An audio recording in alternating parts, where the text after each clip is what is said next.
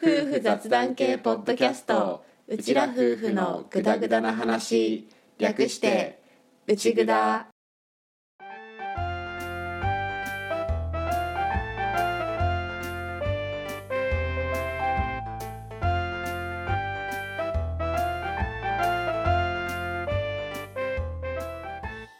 リビングでの雑談を垂れ流すアッキーと歌の夫婦のグダグダ話よかったら今回もお付き合いください E テレの新しい編成には慣れました正直まだ戸惑っている E テレの夕方の番組のラインナップが4月から結構変わったんだよねうんかなりかなり変わったお母さんと一緒が6時スタートになったんだよね夕方ねまだ慣れないまだ慣れない実害が出てるじゃん歌にはもう完全に時計代わりだったじゃんうんそうなのこの番組が始まったからこの時間っていうのがもうインプットされてそれによって動いていたから全体的にちょっと遅れ始めているなんか俺おじゃる丸が一番やっぱビビる5時におじゃる丸が始まってえってなるなるなるでその後になんだかんだ番組挟んで5時35分から「天才テレビくん」が始まるのもビビるのでもあれはいい面も生まれてないうち晩ご飯の前に子供お風呂入れるでしょ、うんでひーは天才テレビくんが好きで見たい人だから5時35分までには入って上がるっていう風になってくれたからあだらだら遅れなくなったああそれはあるかものはプラスかなって思うけどそうだでねもあれはもう一通り子供番組がやり終わって最後の6時台にやるみたいなうんイメージの番組だからしっくりは来ないよねそうなの天才テレビくんが終わった後にお母さんと一緒の音楽が流れるとあれ時間戻ったみたいな気分になってるお母さんと一緒もお姉さんが変わったじゃんうんあつこお姉さんからまやお姉さんに変わったでしょ、うんうん何が起きたかっていうととうとう我々は一人のお姉さんを最初から最後まで見送ってしまったっていう本当だひーを育て始めた時はたくみお姉さんだったんだようんうんでたくみお姉さんを見送ってあつこお姉さんが始まってあつこお姉さんが卒業しちゃったんだよ本当だ見送ったやばいんだよあつこお姉さんの歌のお姉さん人生を見てきた感じだよね 全部見ちゃったのも一人の歌のお姉さんが始めてから辞めるまでをワンクール見ちゃったのよ見ちゃったキャラクターもワンクール見ちゃったのよ見ちゃったねガラピコプーが始まって終わるまでを見届けちゃったのよ見届けたねでもまだうちには1歳の子供がいるのよいるねあるぞこれツークールパターンそうだね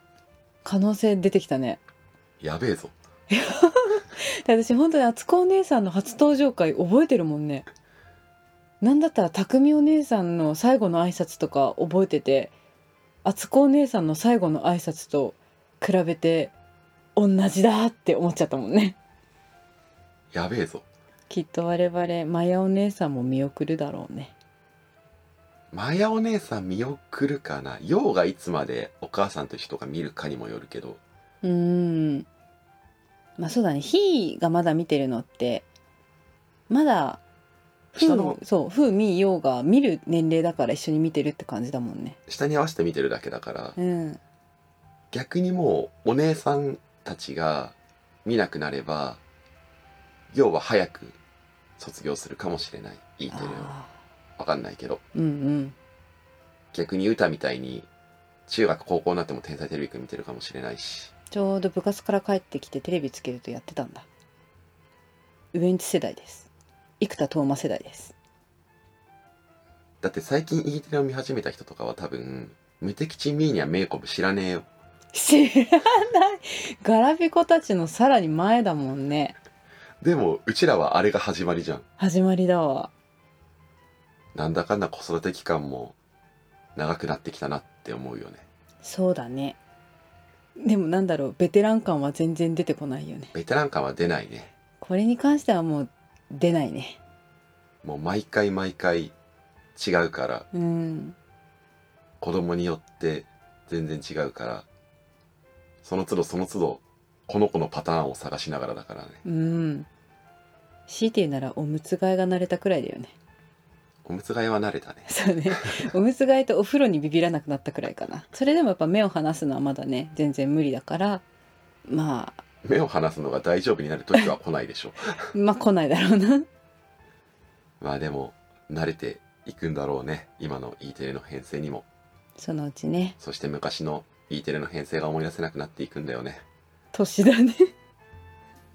説明切ないね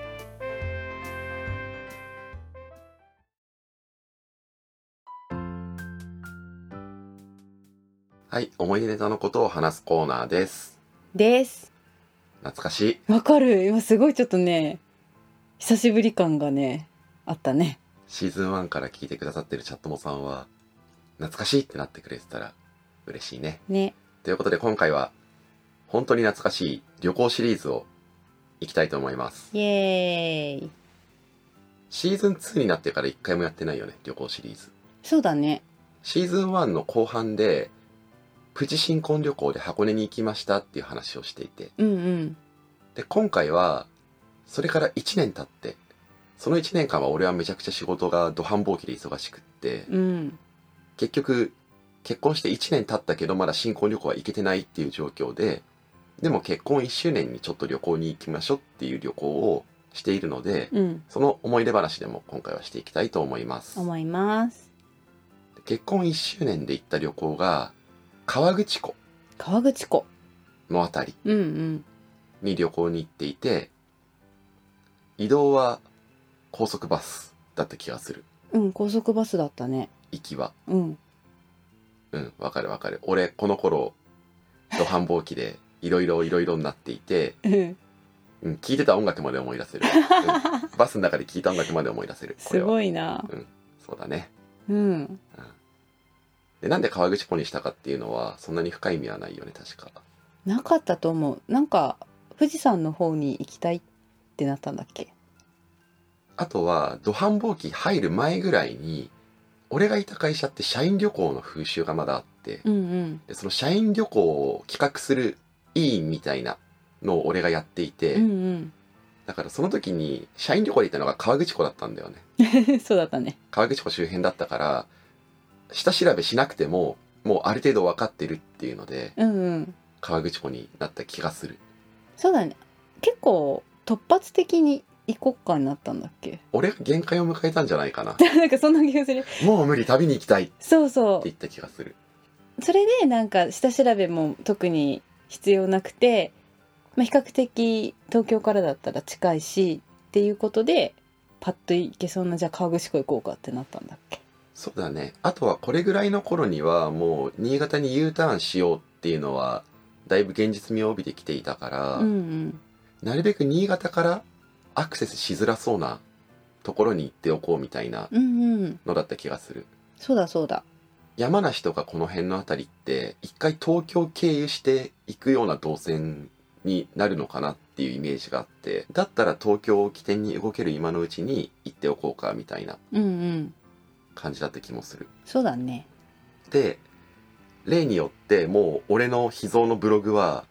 追い切れなくなっているので、うんこの辺の頃にはもうブログを書かなくなっていた頃なのででも代わりにコンパクトデジタルカメラを買ってそれで写真が残っているからその写真を見ながら思い出を見ていこうと思うんだけど、うん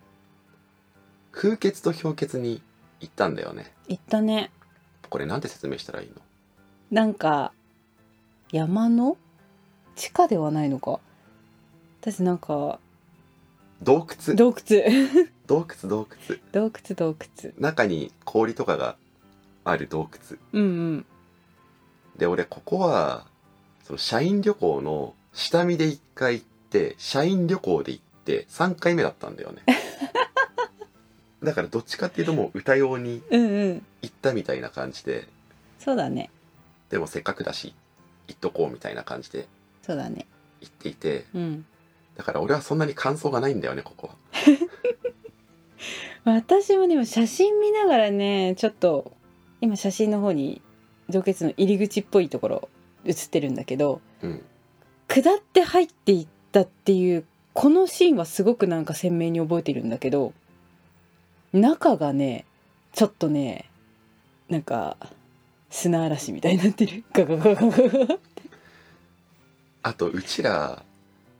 洞窟みたいなところに行きがちなんだよねそうなの行きがちなのいろんなこれ系の映像の記憶が混ざっちゃってるんだよね多分ねわかる わかるとりあえずね風穴と氷穴でしょ、うんなんかね写真で氷が壁一面にあったりうんうん氷がこう逆つららみたいな、ああうんうん、感じになって写真とかも撮ってるしなんとなくその氷っていうのを覚えてるんだけどちゃんと覚えてないけど氷室的に使われてた場所でいいのかなあ違あうのかな 違うのかなわかんわないかんない そんぐらいの記憶ねただこういう洞窟っていうところに我々は行きがち富岳風穴と鳴沢氷穴うんうんに行ってるんだけどわりかしこう鍾乳洞みたいなところも行くし付き合う前に友達とかと行ったのは縄文時代の遺跡の洞窟とかだったしそうだね。洞窟に行きがちだからうん、洞窟一個一個をね差別化してもう覚えてられないんだよね年もあってわかる。行ったのは間違いないんだけど、うん、うん、ぐらいの感じ夏行ったら最高だろうね。涼しそう。あ俺夏行ったよ1回目の時はそうだね。半袖で入ってすげえ寒かったの覚えてるでこの旅行では、まあ、そういうところも行ってるんだけどどっちかっていうと大きいところとして2つあってそのうちの1個が風穴氷穴の後に行ったあのペンダント作りうんうんの工房みたいなところうん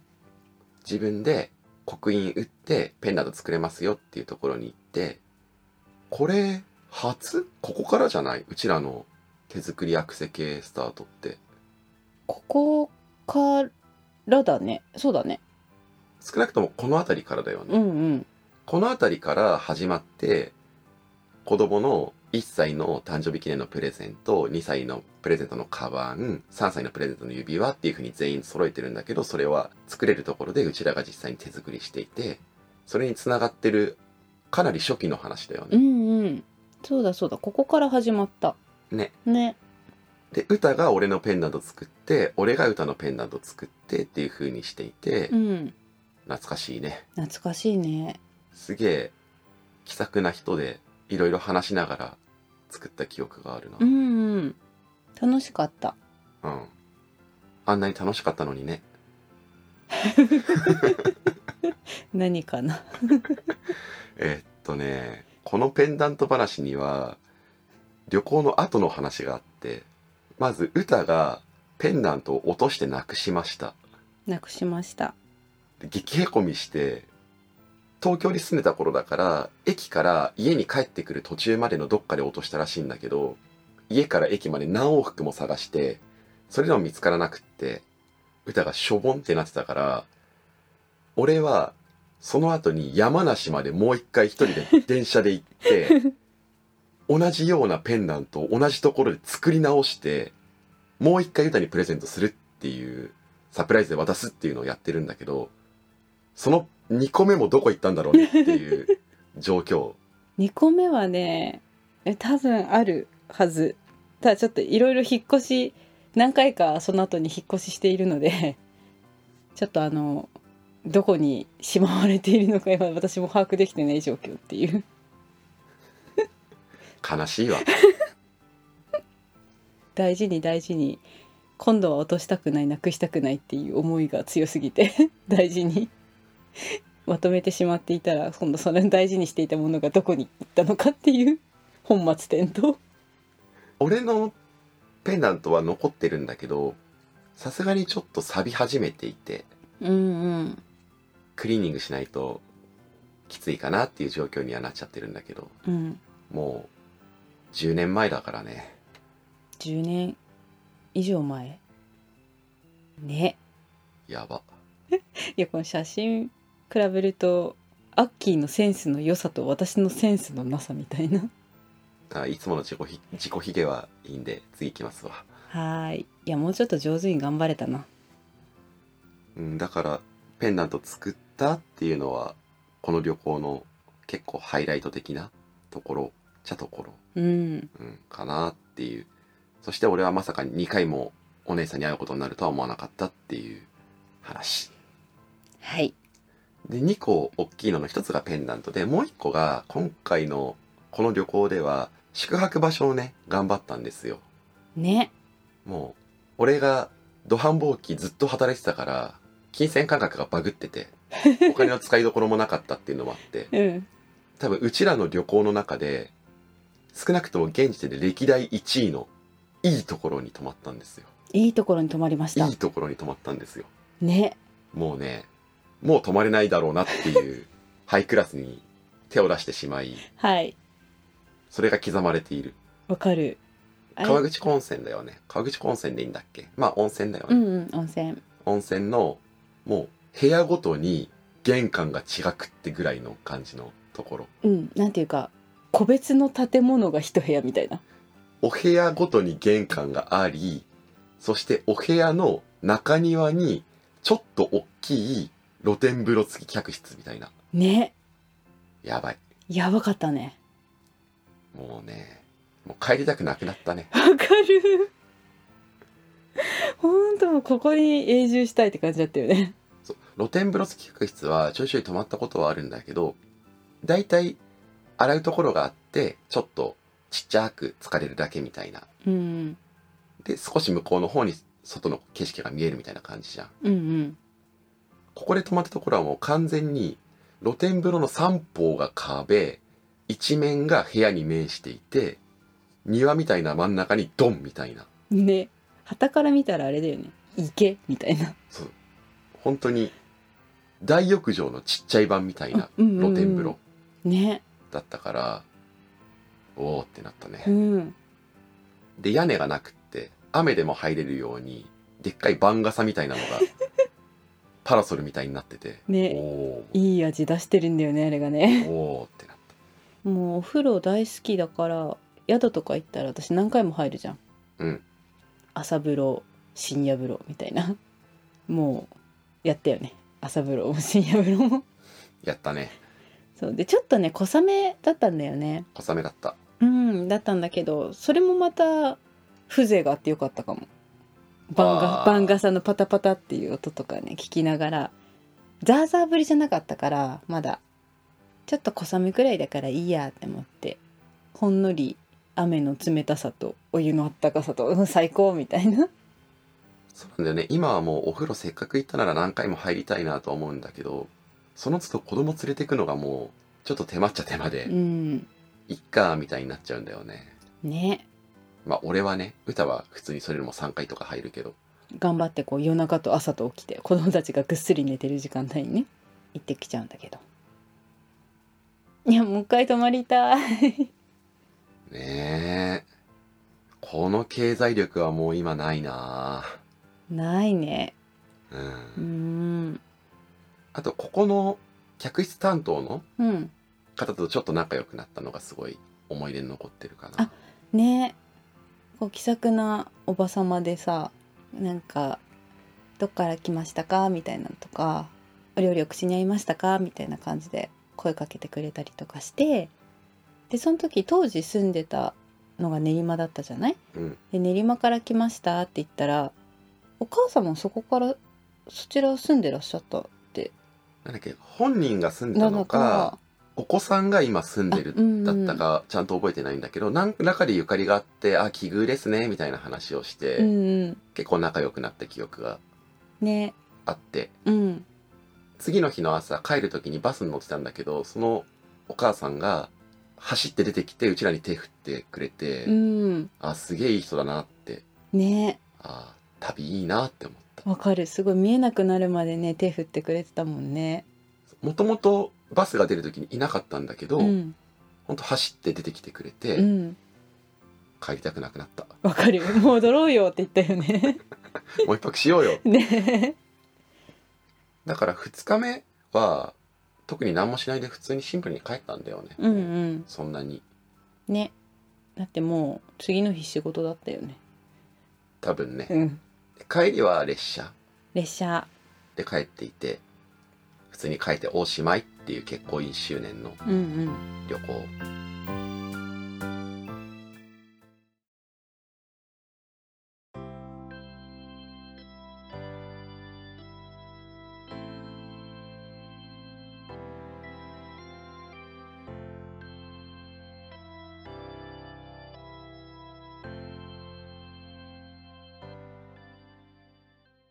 シーズン1とかで結構話してたんだけど俺結婚記念日のたびにあの丸婚式うんうん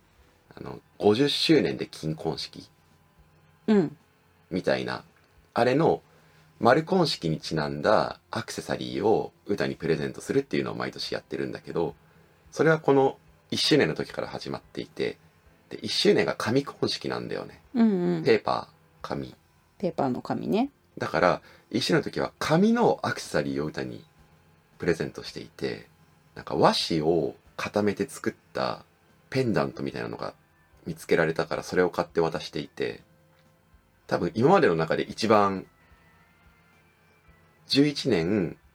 そのアクセサリーシリーズを続けてきているけど多分一番探すのが大変だったと思うあほんあれが紙だよあ確かに紙ねのアクセサリーある、ね